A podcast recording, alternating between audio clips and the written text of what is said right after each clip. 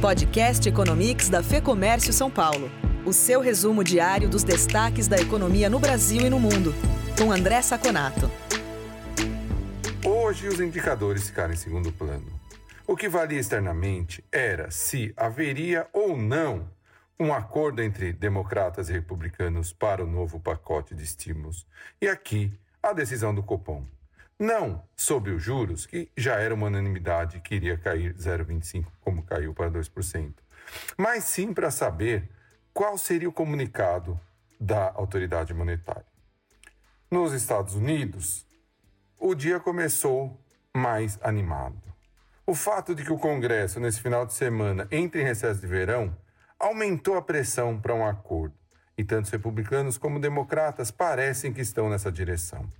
Por isso, todas as bolsas foram levadas por esse ânimo.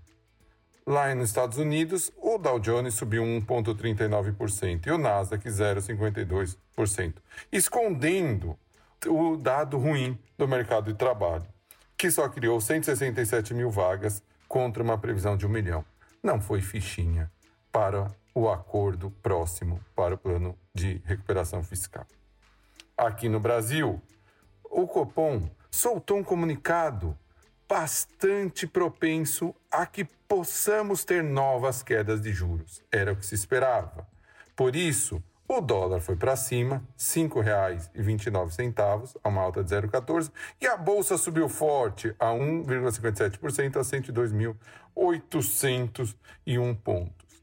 E tanto o acordo próximo entre republicanos e democratas, quanto a possibilidade do Copom baixar mais os juros, hoje pelo menos escondeu o risco fiscal que vem por conta da talvez é, a expansão do auxílio emergencial. Por isso, hoje o mundo foi feliz.